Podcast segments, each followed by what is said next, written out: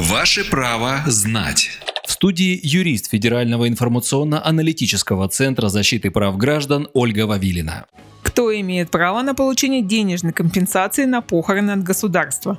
Спрашивали? Отвечаем.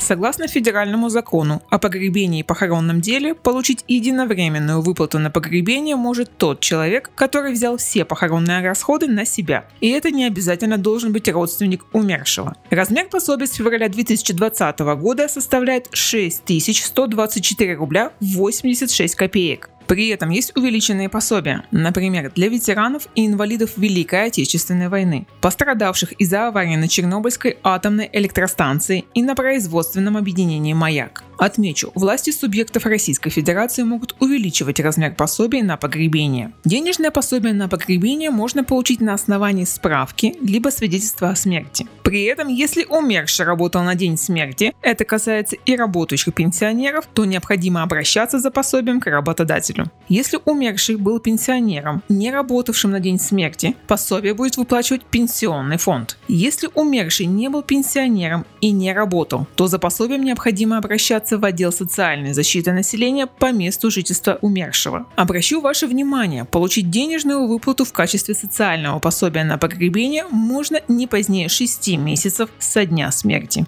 Правовую справку дала юрист Федерального информационно-аналитического центра защиты прав граждан Ольга Вавильна. Ваше право знать.